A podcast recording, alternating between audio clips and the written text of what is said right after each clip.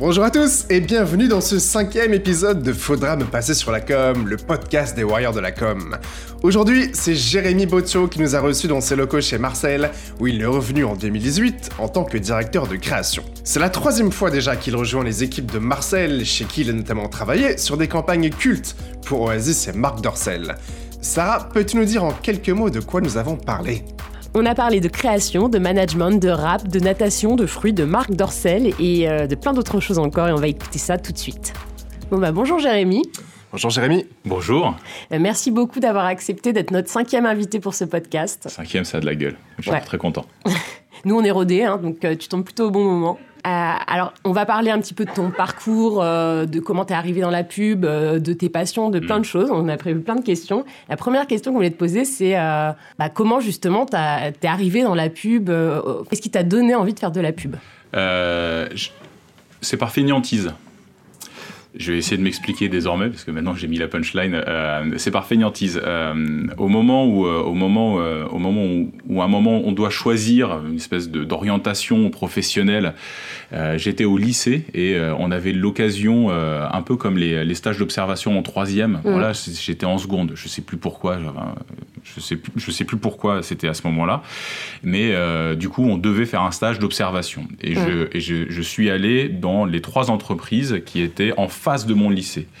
C'était le lycée Jacques Prévert à Boulogne-Billancourt. Et en face de mon lycée, parmi les trois entreprises, il y avait TBW à Paris. Donc par feignantise, euh, euh, je suis allé déposer, demander, demander euh, un stage d'observation dans les trois entreprises qui étaient en face.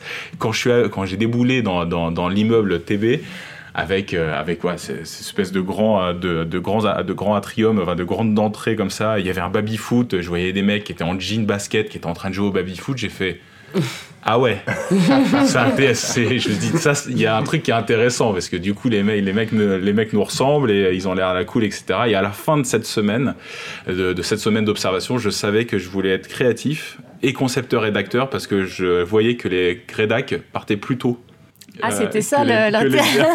Que les DA. c'est la vérité. J'aurais pu vous raconter que j'ai eu un appel, etc. Mais non. C'est d'abord par fiantisme, mais après j'ai pris énormément, j'ai été évidemment piqué au virus, et c'était génial quoi. Et tu kiffais déjà la pub, toi, quand t'étais gosse? Il y avait des pubs à la télé qui t'a. Ouais, ouais, ouais, ouais, ouais, absolument. Mais j'ai, euh, euh, euh, je me je me souviens de, je me souviens. Est-ce que c'était une pub Tesser C'était un film d'animation où t'avais une grenouille qui chantait. ah, Sironimo. Sironimo. Oh là là, extraordinaire. Everybody got to get together. Mais j'adorais cette pub. Elle me filait une patate. je me souviens aussi d'une publicité. Je, je l'ai revue il, il y a pas longtemps parce que du coup je, m'étais fait. Euh, j'étais gamin, mais du coup, mes souvenirs, c'était cette publicité était incroyable elle est pas si incroyable que ça, mais c'était Carte d'or, où tu avais une maman qui rentrait dans son frigo et qui pénétrait dans ce monde absolument magique, et avec les boules de glace qui étaient parfaites, etc. Mais j'adorais ce truc-là, j'adorais, j'adorais. Et du, coup, j'ai créé une passion, une vraie passion pour les, tout ce qui est passage secret, etc. Donc euh, un jour, un jour, euh, chez moi, il y aura un passage secret, je sais pas comment, mais j'adorais ce truc de derrière le frigo, il y avait un monde. Et, euh, et après de façon plus de façon plus récente enfin plus récente dans les années 90 euh, euh, justement les hommes bouteilles euh, que ce soit le flipper avec Alain Chabat ou mm. ou Orangina, Orangina rouge qui n'était pas fait par Alain Chabat d'ailleurs mais Orangina rouge avec pourquoi est-il si méchant? Parce que voilà c'est c'est vrai qu'il y a des pubs que j'ai adoré et aussi des parodies de pubs que j'ai adoré mm. donc les nuls notamment mm. et, et les inconnus et c'est quoi, du coup, tes premières expériences, tes premières impressions en agence en tant que concepteur-rédacteur, en stage. Euh, c'était euh, euh, c'était à la fois assez flippant et, ultra excitant. j'ai toujours été toujours été assez compétiteur. c'est que ce soit dans le sport ou, ailleurs. J'ai toujours été très moyen en école à l'école, mais mais mais assez compétiteur. Je, voulais je voulais je voulais gagner etc. Et donc du coup un des des stages qui m'a le plus marqué, c'est mon stage de fin d'études. J'étais à l'ISCOM et c'était mon stage de fin d'études. C'était euh, dans une agence qui a désormais fermé, qui s'appelle Ligas de l'année à Paris, euh, qui était tenue, euh, présidée par Pascal Grégoire à l'époque. Et mon maître de stage, c'était c'était Julien Rotterman, qui est encore à l'époque, qui était vraiment un des rédacs qui, voilà, qui était en top rédac, etc. Et, euh, et, en fait, j'avais envie de. Je, je, je, prenais les mêmes briefs que lui, évidemment, puisque c'est mon maître de stage, mais je voulais avoir l'accroche mieux que lui. je voulais. Et en fait, c'était donc, il était à la, c'était à la fois très flippant, euh, parce que mine de rien, euh, bosser avec des mecs que je respectais déjà énormément, euh, que je respecte encore énormément, et, euh, et, euh, et, les sujets qu'on devait traiter, j'apprenais énormément. Et, et d'un autre côté, j'avais envie de prouver, j'avais envie de montrer. Je voulais rester plus tard que les autres. Je voulais, voilà, je voulais, je voulais à un moment juste percer, quoi. Mmh. Donc le côté glandeur est parti d'un coup, par contre. Je, euh, ouais, non mais en fait, je pense que c'est, je pense que c'est un truc euh, de façon générale. Je pense que il est assez compliqué de trouver sa voie au final. C'est assez compliqué. Ça peut se faire soit par échec, euh, échec ou en tout cas test euh, multiple, soit par une espèce de coup de peau extraordinaire. Et je pense que ma feignantise euh, a fait que, a fait que bah, je suis tombé sur le bon truc. Et après, vraiment, je me suis accroché. J'ai voulu, j'ai voulu percer. J'ai voulu montrer ce que je pouvais, ce que je pouvais avoir dans le ventre et ma valeur. Oui, tu parles de sport. Toi, tu étais euh, en natation à haut niveau, c'est ça? J'étais alors j'ai fait de la natation. Ouais. Euh, je, je, je, peux pas dire à haut niveau parce que euh, parce que parce que il y a tellement de il y a il y a tellement de nageurs qui sont tellement plus rapides, tellement plus forts que moi et et, euh, et voilà. Mais oui, j'en ai fait en compétition. J'avais repris aussi euh, il y a quelques il y a il y a, il y a 3-4 ans euh, aussi en compétition, mais euh, j'étais en senior. Mmh. Euh, ça m'avait ça m'avait fichu un coup quand tu bascules sur OK catégorie senior et tu peux nager avec des mecs qui ont 45, 50, 55 ans. Je trouvais ça un peu dur, mais mais oui j'ai toujours j'ai toujours adoré j'ai beaucoup nagé j'ai toujours adoré le sport de façon générale et, ouais cet esprit de compétition que ce soit dans le sport ou ailleurs j'ai toujours un peu aimé ça. Mmh. Il y a pas mal de publicitaires d'ailleurs qui sont d'anciens sportifs qui ont été à haut niveau. Je pense à Georges Mohamed Sherif, je pense à d'autres personnes que je connais aussi. Est-ce que tu penses que c'est un gage de longévité dans la pub? Je pense, je, non, je pense que je, je, je pense que c'est euh, c'est euh, euh, pour le pour le coup, je pense que toutes les sensibilités et toutes les personnalités sont les bienvenues en agence.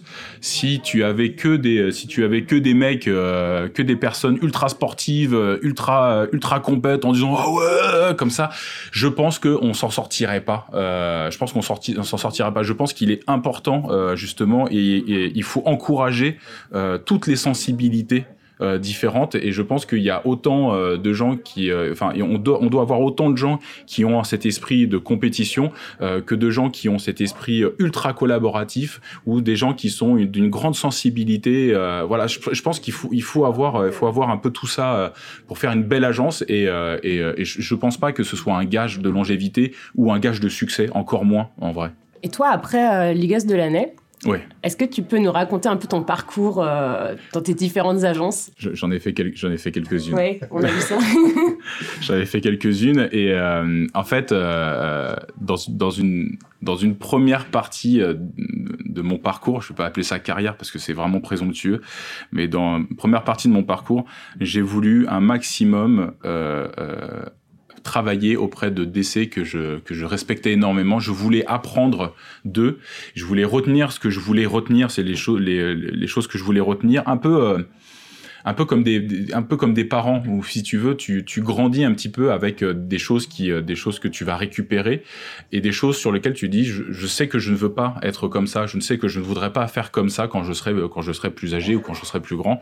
Bah, c'était un peu la même chose sur la publicité. Donc euh, après l'IGAS de l'année donc euh, Pascal Grégoire et même Julien Rotterman c'est vraiment euh, ça, ça a été vraiment aussi deux deux figures qui m'ont qui m'ont beaucoup qui m'ont beaucoup inspiré. Je j'ai je suis rentré chez Marseille Époque Fred et Farid. Euh, évidemment, pour des raisons, euh, pour des raisons évidentes, avec le retour de Fred et Farid en France, qui montait une agence, qui avait, euh, et qui était auréolée aussi à l'époque, au-delà de nombreux prix de, de campagne absolument extraordinaires. Je voulais apprendre d'eux, donc j'ai pris ce que je voulais prendre et j'ai rejeté aussi pas mal de choses qui étaient liées à un mode de management euh, ou autre. Donc euh, c'est aussi comme ça que je me suis construit. Ensuite, euh, ensuite, je suis passé chez Conseil. J'ai pas mal aussi appris auprès de Olivier Altman et qui est quelqu'un aussi que j'admirais et à un moment euh, aussi, euh, enfin que j'admire aussi encore, euh, et à un moment se, se poser la question entre signer chez BDDP et Fils, qui était l'agence qui cartonnait à, ce moment-là, ou, ou tenter cette nouvelle aventure chez Marcel. J'ai voulu tenter la nouvelle aventure, ma femme étant chez BDDP et Fils à l'époque, et je voulais juste qu'on voilà, qu'on se tire un peu la bourre en vrai. Non mais c'est vrai. Qu'on se tire un peu la bourre. On est on est monté sur un on est monté sur un ou deux pitchs ensemble. C'est un de comédie romantique là. on, est monté sur un ou deux pitchs, donc nos agences respectives, et donc du coup le soir, c'est on, est, on était juniors, donc on était tellement à fond, on se parlait pas des sujets, etc. C'était ouais, comment ça a été ta journée? Ouais, ouais. Bref, c'était c'était assez cool.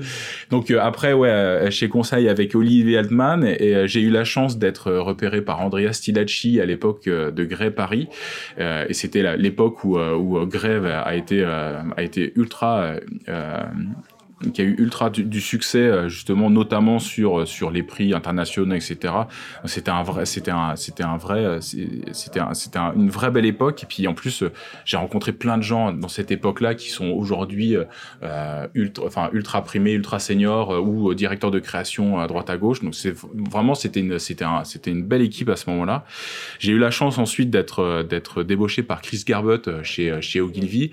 Voilà c'était c'était une claque vraiment parce que voilà euh, ce, directeur de création, euh, c'était enfin vraiment ultra ultra smart, ultra pertinent, avec euh, avec cette vie, avec une vraie vision, c'est-à-dire qu'il gérait comme une, une agence euh, euh, internationale, parce que la plupart des sujets qu'on a traités, euh, que j'ai traités à l'époque de chez Ogilvy, étaient, étaient très peu du local, étaient très peu mmh. franco-français. Donc cette vision internationale, le côté, le fait de voir finalement, de voir à, à, à, moyen long terme, enfin à moyen long terme, à 3, 3, 3 5 ans de vision de marque, c'était c'était ultra ultra prenant et ultra intéressant.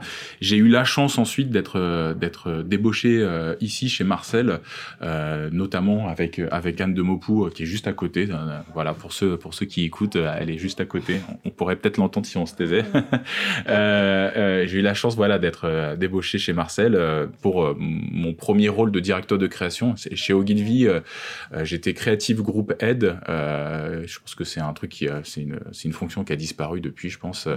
Et euh, chez Grey Paris également, Creative Group Aid. Creative Group Aid, c'est euh, grosso modo euh, avoir la responsabilité d'un groupe, d'un groupe réduit de créatifs ah. sur, sur un sujet précis ou sur des sujets précis mhm.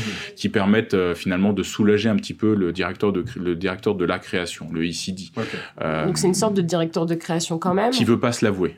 D'accord. Voilà, c'était euh, c'était euh, c'était un peu ça. Et euh, moi, ça m'a en fait, je pense que ça a arrangé les agences dans lesquelles j'étais. Ça m'a arrangé aussi parce que je me sentais pas mûr, je me sentais pas prêt ou mm. légitime pour pour accéder pour accéder au poste. Donc j'ai fait j'ai fait ce saut là finalement chez Marcel et j'y suis resté trois ans et demi, qui est qui est encore à ce jour ma période la plus longue mm. en publicité dans une agence. C'était un Marcel déjà, j'imagine, très différent de ta première expérience. Euh, absolument, absolument, oui. C'est, euh, enfin, tout avait, tout avait changé et, euh, et, mhm. en fait, c'était, c'était un Marcel qui était né de la fusion entre Publicis Net euh, et, et, Marcel. Donc, donc finalement, l'agence mhm. digitale et la hot shop créative qui, qui, je pense que encore une fois, encore aujourd'hui, je pense que c'est un des mariages les plus réussis mhm. euh, de fusion d'agences euh, où euh, vraiment la culture, la culture est née vraiment, enfin 1 plus 1 égale 3 et vraiment une nouvelle culture est née. Donc j'ai pris énormément de plaisir, énormément de plaisir dans ces trois ans et demi. J'ai eu la chance ensuite d'être à nouveau débauché par Andrea Oui, parce que t'es reparti quand même. absolument, mais je suis, oui, je suis reparti, mais mais en fait c'est juste, c'est par curiosité aussi. C'est ah. j'aime les challenges, j'aime j'aime essayer des nouvelles choses par curiosité, euh, par curiosité. En plus, trois ans et demi, quatre ans même, euh, mm. je considère que c'était un, c'était un cycle. J'avais aussi euh, formé des créatifs seniors pour passer en direction, en direction de création sur mes sujets. Euh, notamment Oasis et Granola, euh, qui sont aujourd'hui encore directeurs de création, euh, Xavier, Xavier Le Boulanger et Julien Simons. Et, et j'avais envie de passer, sur passer à autre chose. Et donc, Andrea m'avait proposé donc, de, de prendre la tête de la direction de la création chez Hérésie au moment où il fusionnait avec Vaudou et, et Cinquième Gauche. Et je trouvais que le, le, le, sujet est intéressant, le, challenge était ultra intéressant. et, j'ai eu la chance ensuite d'être débauché. Oui, parce que je crois que tu es resté sept mois. Je suis resté un peu plus. comme ça. un peu plus, je crois. ouais, 8, mois, ouais, quelque chose comme ça. Mais c'est vrai que j'ai eu la chance ensuite d'être débauché par, par, par l'agence Derwin. Chez Derwin, chez Derwin, j'ai, ce qui s'est passé, c'est que en arrivant chez Derwin, on a été mis sur un pitch qui était aussi la volonté de, de, de, grandir de la part de Derwin, de sortir aussi des marques qui sont des marques de pure entertainment mhm. pour aller vers des marques qui sont plus marketing. Mhm. et on a été mis sur, un, sur une activation, enfin sur un pitch sur Babybel France. Et, et, ce sujet qui a été remporté euh, par Derwin, euh, euh, en fait, m'a permis aussi de me faire repérer à la Young Aerobicam, aujourd'hui VML YNR. très compliqué. VML YNR. et donc, voilà, c'est en gros, c'est parce que eux, ils avaient le budget global Bell. Mhm. Quand ils ont, quand ils ont vu, donc le pitch avait été gagné face à eux et face à Buzzman, il me semble quand ils ont vu qu'ils avaient perdu le pitch sur une petite agence, euh, ils se sont renseignés, ils ont vu que euh, voilà, ils ont vu que c'était j'étais j'avais pris la direction de création là-bas et donc du coup, euh, on a multiplié les contacts et pareil pour quelqu'un qui, qui a vécu ses années lycée à Boulogne, à Boulogne, il y avait donc CLM, TBWA, BDDP FIS et Young Rubicam. Mais à, cette époque-là, encore une fois, c'est Léo Burnett, il y avait magnifiques agences, vraiment magnifiques agences, euh, et, euh, et, ne serait-ce que par voilà par par envie de challenge et par envie de réveiller cette espèce de mmh. belle endormie euh, j'ai j'ai accepté euh, jusqu'au moment où euh, jusqu'au moment où Anne euh, Anne de Mopou et Pascal Pascal Nessim m'ont rappelé en disant ça suffit les conneries. Maintenant maintenant tu reviens. Et j'avais en fait j'avais très envie de revenir mais parce que j'avais un projet très particulier. Mais tu reviens toujours à Marcel. C'est quoi? C'est l'amour en fait je pense que je, pense que je, pense je, pense fondamentalement que euh, on a chacun a une agence euh, de prédilection. Mhm. Je dirais que en termes de personnalité à la fois, parce que les agences sont des personnalités. Je pense qu'on on peut euh, on peut aussi essayer de définir des agences en fonction des, euh, des dirigeants ou des personnalités qu'elles dégagent et la façon dont, dont les, créa les, créa les, créations sortent. On peut reconnaître euh, la patte de telle ou telle agence Mhm. de par les créations qu'elle sort. Et je pense que je pense que les personnalités des agences peuvent être liées aussi aux personnalités des gens. Euh, je me suis toujours senti euh, très dans une ambiance familiale ici euh, chez Marcel. Je me suis senti à l'aise et, et, et en fait à un moment je pense qu'il faut il faut arrêter d'être contre nature. Euh, je ne dis pas que Marcel sera ma seule et unique agence à partir de mm. maintenant, parce que quand, je, viens de vous faire la liste des agences que j'ai fréquentées, on se dit bah, pourquoi s'arrêter là? Il reste BETC, il, reste, il reste DDB, euh, voilà. Mais, euh, mais, mais en, effet, en effet, je pense que c'est une agence qui me correspond au niveau de la personnalité. C'est quoi les meilleurs conseils qu'on t'a donnés, que tes boss t'ont donné dans ces différentes agences? Euh, il, y en a, eu énormément finalement, puisqu'il y a eu énormément. Ce qui est assez intéressant, c'est qu'il y a autant de, de conseils et il y a autant de, de, de de la publicité et de la création qu'il y a de directeurs de création. Euh, véritablement. Mais euh, je pense que si je devais résumer, si je devais résumer l'intégralité de leurs conseils combinés, c'est de toujours rester curieux. Et de, de, jamais faire du surplace, de jamais donc faire du surplace autrement dit, rester sur des acquis ou des, euh, ou des, euh, euh, ou des convictions. on peut avoir des convictions personnelles, mais des convictions professionnelles, c'est beaucoup plus difficile parce que les choses changent et ça va de façon exponentielle aujourd'hui. Une question, c'est quelle sera ta prochaine agence avant de revenir chez Marcel J'en ai aucune idée. Euh, euh, j'ai encore été contacté euh, par, par, par des agences récemment, mais j'ai pas donné j'ai pas donné suite. Je pars du principe je pars du principe aussi que pour aller dans ce dans, dans, dans ce concept de curiosité, je pars du principe que si quelqu'un veut me rencontrer, mm-hmm. je suis toujours curieux. Euh, je suis toujours curieux. Et, euh, et, euh, et, je sais par exemple que j'avais été contacté mais, il y a quelques années par, par l'agence Deloitte. Et j'étais ultra curieux mmh. de, de savoir quelle était leur approche finalement, puisque ce sont des cabinets conseils.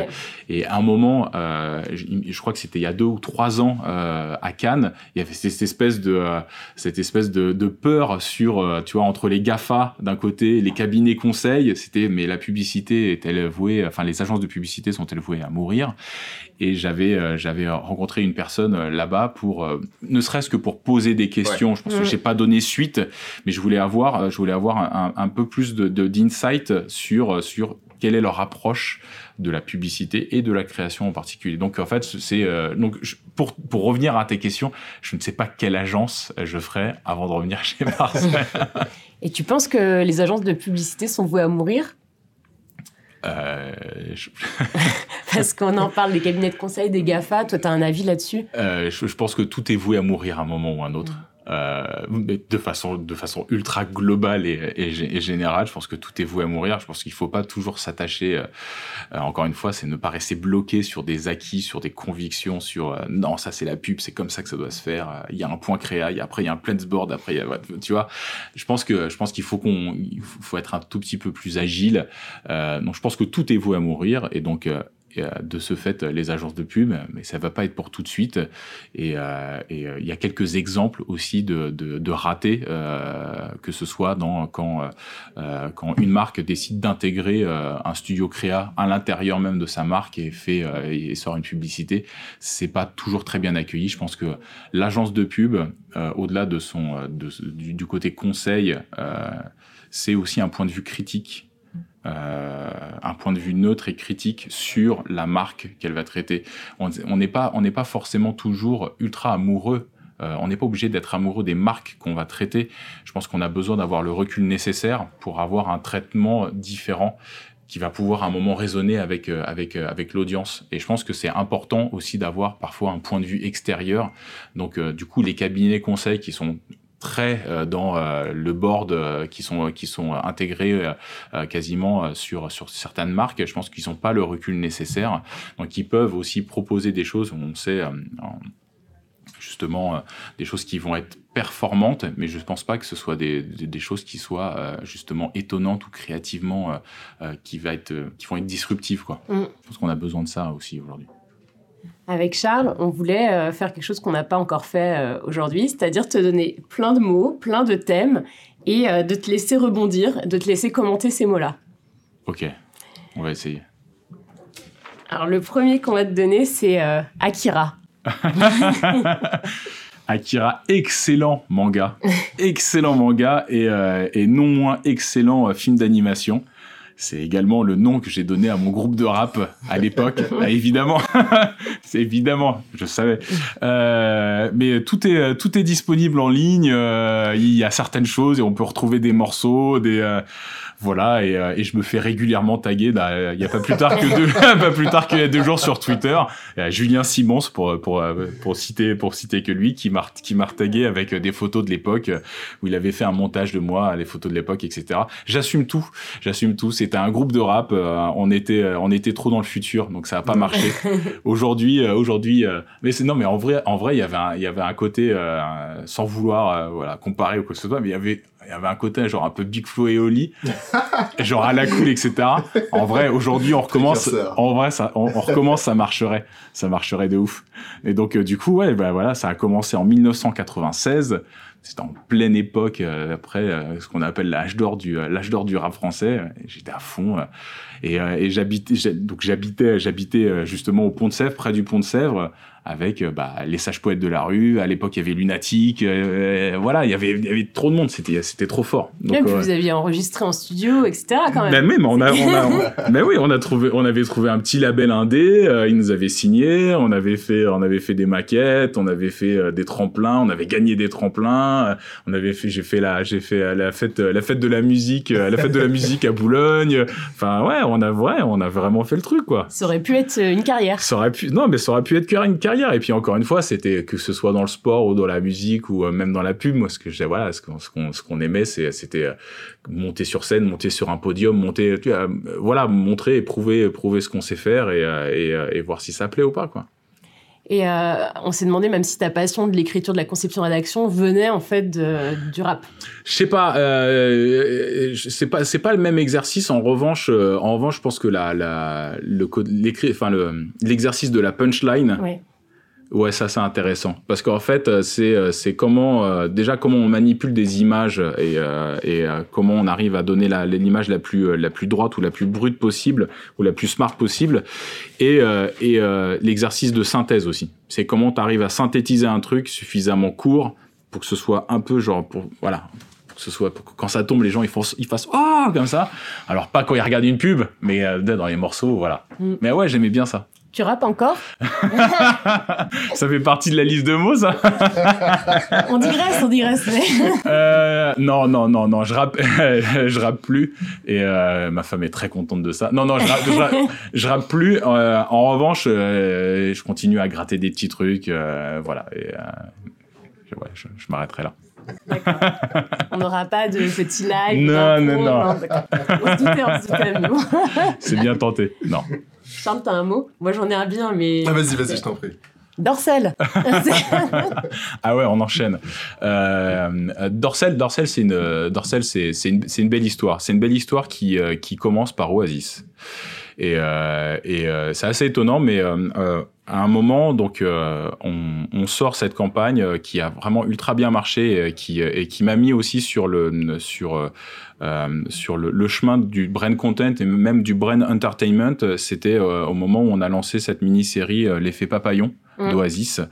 Euh, et dans le premier épisode, euh, Ramon est en colloque, euh, Ramon Tafraise euh, est en colloque avec Orange Presley dans l'histoire. Et, et Orange, Orange Presley n'est pas là. Et donc, du coup, Ramon en profite pour lui piquer son laptop, lui mettre une merde, lui mettre, donc, lui mettre une espèce de blague sur, sur, sur Facebook. Et après, il regarde un peu à droite à gauche et il se connecte sur YouPom on avait vraiment créé donc YouPom et je, vous laisse imaginer la façon dont on a vendu euh, l'idée euh, l'idée aux clients en disant mais à un moment en fait ce qu'on va faire c'est qu'on va vraiment faire un site on va aller acheter des fruits et des légumes et puis euh, je sais à un moment on mettra des doigts dans des framboises des trucs comme ça mais vraiment, enfin, quand, j'ai vendu le truc, enfin, tout le monde en regardait et la cliente a dit non, mais en fait, c'est drôle. Donc, on l'a vraiment fait. Euh, et c'est un Easter egg, donc on n'avait prévenu personne. Quand on a lancé le premier épisode, je crois en moins d'une heure, l'Easter egg il avait été pété parce que du coup les gens, parce qu'on voit Ramon taper l'URL, donc on s'est dit voilà, les gens tapaient l'URL, oh c'est incroyable, il y a un vrai site YouPom, etc. Mais il est encore actif, je crois qu'il est encore actif, il y a encore des connexions incroyables. Mm. Et, euh, et, donc du coup on a on a eu la chance du coup, derrière euh, être retweeté par Marc Dorcel et ensuite être contacté du coup à l'époque par le directeur du marketing et de la communication, donc Gislain Faribo qui nous a contacté en disant ça, ça nous a fait marrer, euh, venez on se rencontre. Euh, et, on s'est rencontrés et ils, nous ont dit nous on n'a on pas d'agence, on ne veut pas signer de contrat avec une agence, euh, euh on n'a pas forcément même de sujet. Ils nous ont parlé de tout, voilà, de de de, de leurs différentes donc Dorsel Store, Dorsel X illimité, Dorsel Vision et en fait on parlait de ces choses là et à un moment on est revenu avec un brief qui a donné qui a donné la première campagne sans les mains et qui a été qui a été aussi mon premier lion d'or euh, à Cannes, enfin mes deux premiers lions d'or à Cannes coup sur coup. Donc euh, voilà, c'était une vraie belle, vraie, vraie, belle aventure, vraie belle campagne. Et, euh, et, et du coup, la dernière campagne, donc, évidemment, quand je suis revenu trois ans après chez Marcel, j'ai récupéré Dorcel en disant ah bah voilà. Et, euh, et on a sorti euh, pour Noël une campagne euh, sur une campagne pour comment arriver dans cette dans cette fête ultra familiale, arriver à proposer ou à offrir à son partenaire ou sa partenaire un objet, un sextoy on a décidé de les on a décidé de les cacher euh, dans des bougies pour que ce soit un peu un peu, voilà, moins gênant. Un peu, un peu, moins gênant et un peu plus festif et, et, euh, et, ça a bien marché. On a et on a gagné un or aussi en Grand Prix du Brand Content euh, donc voilà moi je suis super content. Ça continue les belles histoires continuent avec Marc Dorcel. Un autre mot les awards. Est-ce que c'est quelque chose qui pour toi est important? Est-ce qu'il y en a dont tu es particulièrement fier? Alors je suis je suis un peu partagé sur les awards oui, ils sont importants. Ils sont pas essentiels. Euh, ils sont pas essentiels et euh, et, euh, euh, et, donc du coup donc du coup je pense que il faut savoir en fait quand je dis qu'ils sont pas essentiels, je pense que c'est pas utile de vouloir courir après tous les awards tout le temps, tous les ans. Je pense qu'il faut aussi se laisser le temps de sortir les belles campagnes, de sortir les belles idées, et, et avant tout que ce soit un succès populaire avant d'être un succès awardien, je dirais. Et donc, du coup, j'essaie de différencier les campagnes que lorsqu'on les voit, euh, on se dit, oh putain, ça c'est gold ou grand prix direct euh, quand Nike sort son truc on se dit ok euh, ils ont cassé ils ont cassé le game. Quand Intermarché sort sort son film on se dit ok c'est des vrais succès populaires. Parce qu'il y a un vrai propos il y a un vrai craft il y a, c'est une vraie exigence. Et, et, je différencie ça un petit peu des cases qu'on découvre après Cannes en disant ah ça a chopé qu'est-ce que c'est? Je, je découvre le truc et je, Bon, donc j'essaie de, de nuancer un peu mon propos. En revanche, euh, les, euh, gagner un award pour une campagne euh, qui, a, rencontré son public, qui a rencontré un succès populaire, je pense que c'est bien parce que c'est mérité et, ça vient sanctionner finalement le travail, le travail fourni, les efforts fournis, à la fois du côté client, du côté agence également. Et, donc voilà. Et ensuite sur sur les awards qui ont le plus marqué, mon, mon premier mon premier c'était chez Grey, donc avec Andrea Silacci, sur sur sur une idée sur la VOD la VOD sur sur MK2 qui lançait son service de VOD et, et on avait fait un stunt dans un dans une salle de cinéma et enfin voilà, on avait pris un bronze mais je me souviens encore de de, de, de cette joie de voilà, ça y est, euh, une espèce t'appartiens à un club. Euh, et, euh, et, je trouvais je trouvais ça très très cool voilà. Mais ça celui-ci m'a marqué énormément celui de Dorsel aussi mais tous les prix je, je, trouve ça très cool. Management. Management. Alors management c'est c'est quelque chose qui s'apprend c'est quelque chose qui doit s'apprendre. Euh, c'est quelque chose qui, euh, qui n'est pas inné. Euh, J'insiste un peu là-dessus parce que euh, euh, même moi, j'ai été un petit peu parachuté. donc j'ai toujours aimé, j'ai toujours aimé, j'ai toujours aimé, j'ai toujours aimé prendre la place. J'ai toujours aimé, je suis très sociable. Euh, j'ai toujours aimé euh, aussi cet esprit d'équipe et, euh, et d'emmener les gens avec mon énergie, etc. J'ai toujours aimé aussi euh, chapeauter euh, des plus juniors, voilà, apprendre des choses, etc. Mais on m'a jamais appris à être manager. Et je pense que je pense que c'est quelque chose qui doit s'apprendre. Donc euh, du coup derrière, j'ai quand même appris pas mal de choses, etc. Euh, je me suis je me suis renseigné, j'ai j'ai euh, voilà j'ai étudié parce que je pense que c'est euh, c'est quelque chose c'est quelque chose qui doit être appris. Euh, vraiment et, et c'est quelque chose qui doit être manié avec précaution d'autant plus que les, les les, enfin, les choses s'accélèrent. Euh, les, les, nouvelles, les nouvelles générations, les nouvelles générations sont, euh, sont un peu différentes à manager. Euh, je, je, me faisais la réflexion justement avec un autre directeur de création euh, qui était issu de euh, issu d'Ogilvy aussi, Rémi Aboukrat, qui en fait, lorsque nous on était junior ou lorsqu'on était créa, c'était le management de bah, on est tous ensemble, on, va en chier, euh, on, passe des, on passe des nuits, on compte pas ses heures, il euh, n'y a, pas de, y a pas de récup, il y a pas de... Euh, et c'était, ok, il faut briller, il faut, il, faut, il faut marquer des points, il faut faire des campagnes qui tuent, etc. Et on avait vraiment ce truc de sens de l'effort et, et, et, de méritocratie. Mm. Les, choses ont, les choses ont changé aujourd'hui, c'est-à-dire que même, même notre génération, finalement, notre génération qui, qui sommes parvenus à être directeur de création assez jeune, mm assez jeune, euh, moi à peine 30 ans euh, et d'autres personnes qui étaient même avant 30 ans, euh, on, est vraiment la première génération de directeurs de création, directeurs, directrices de création qui sont passés directeurs de création très jeunes mine de rien. les, ceux qui nous ont précédés étaient beaucoup plus âgés, beaucoup plus seniors, et, et, du coup, et du coup, on a, on a, on a accédé à ces postes de responsabilité euh, et de management très vite, pas forcément tous avec une la meilleure des formations. Mm. Et c'est pour ça aussi que moi, j'ai toujours voulu m'adjoindre avec des directeurs de création très inspirants pour en apprendre un maximum, parce que je pense que c'est aussi euh, par, par euh, mimétisme et par, par réflexe que tu, que tu manages un peu les gens.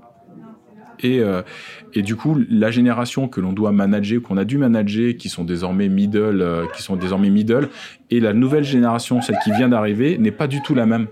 Elle n'est pas du tout la même, et leurs attentes sont pas du tout les mêmes, euh, toutes les mêmes. Et, et, et je pense qu'il faut faire vraiment super attention à la fois dans, dans, dans ce qu'on dégage, dans ce qu'on dit, de la façon dont on demande des choses, Mm. et la façon dont on doit être exigeant.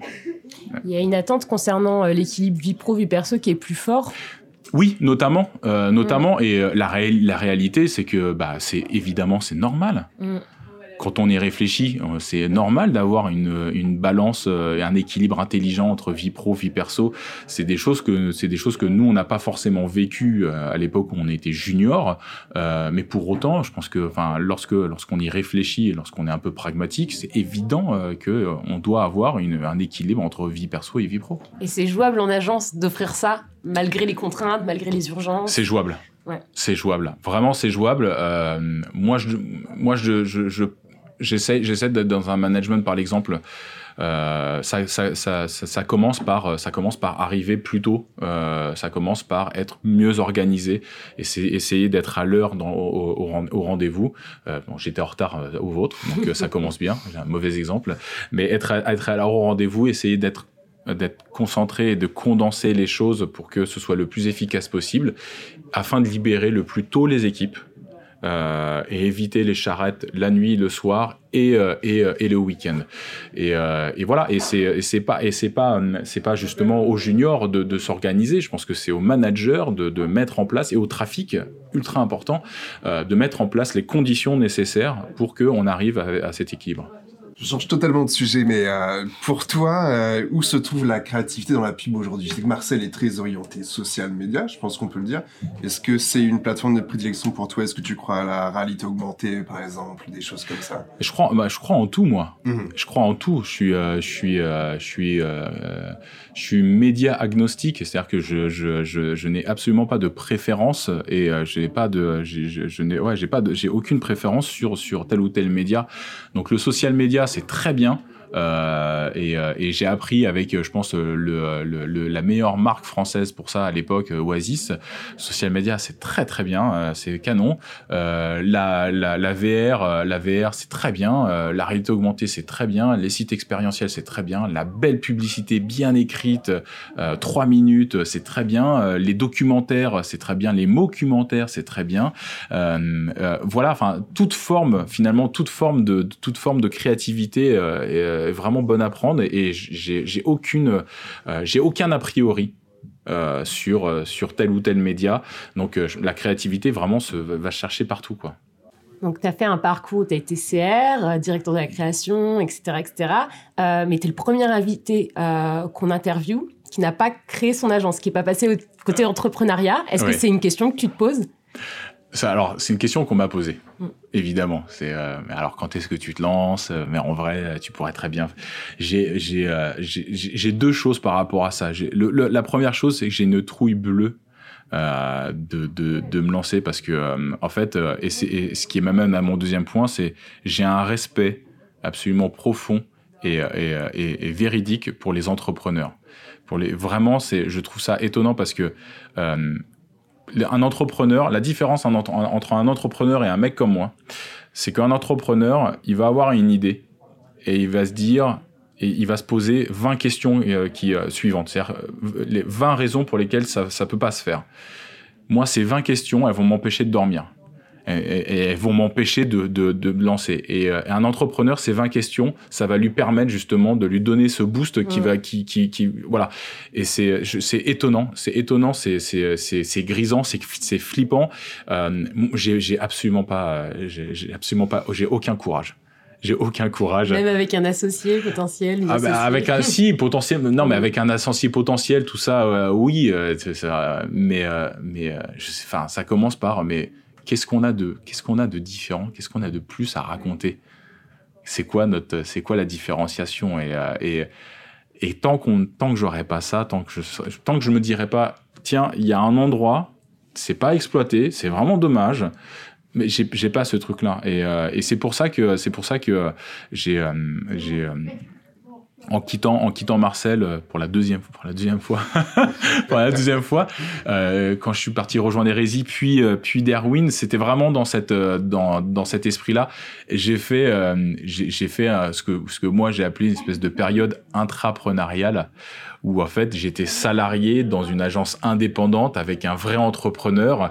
Et donc je, je- je regardais un petit peu les choses un peu comme ça, mais j'ai un, j'ai un profond, profond respect pour les entrepreneurs. Et j'en suis pas. Ok. L'interview touche à sa fin parce que je crois que tu as une réunion juste derrière. Euh, absolument. J'ai des gens qui, qui, me, qui me regardent, voilà. Oui, et j'ai Voilà. senti les regards sur Et nous. qui se marrent, et qui se marrent un peu aussi, hein, visiblement. Voilà. Ça va snapper. Ok. Pour finir, est-ce que tu aurais un conseil à donner euh, à des gens qui se lancent dans la pub, qui se lancent en créa aujourd'hui? Euh, mon, seul conseil, c'est celui qu'on m'a donné, c'est surtout me lancer, quoi. C'est-à-dire qu'il faut. À un moment, il faut, il, faut se lancer. Si tu as envie de te lancer, il faut le faire, et il faut le faire avec, euh, il faut le faire avec toute la curiosité, toute l'ouverture d'esprit, et, euh, et, euh, et aussi, et aussi ne pas, ne pas se, ne pas se travestir. C'est sa personnalité qui va faire aussi que euh, euh, on va, on va apporter quelque chose de différent. Donc, euh, il faut pas se, il faut pas se, il faut pas se, se conformer euh, ou, euh, ou être dans un moule euh, où on se dit la publicité ou les publicitaires, ce sont ces personnes, Mm. ces catégories de personnes qui mettent des Stan Smith, qui, qui ont, qui ont des barbes, ou enfin, tu vois, c'est, non, je pense que c'est c'est ultra important. Donc, Mm. il faut assumer qui on est, apporter ce qu'on a à apporter, et surtout se lancer avec toute la curiosité et l'ouverture d'esprit possible. Ok, bah merci beaucoup Jérémy. Merci Jérémy. Merci à vous. Merci de nous avoir écoutés jusqu'au bout. On espère que cet épisode vous a plu. Merci Jérémy et merci aussi à Grégory Ferenbach dans l'interview de Jérémy pour ce qu'il est créa nous a permis de préparer cet épisode comme il se doit. Merci à vous tous pour votre écoute. Retrouvez-nous comme d'habitude sur Twitter, Facebook, Instagram et on revient très vite pour un nouvel épisode de Faudra me passer sur la com.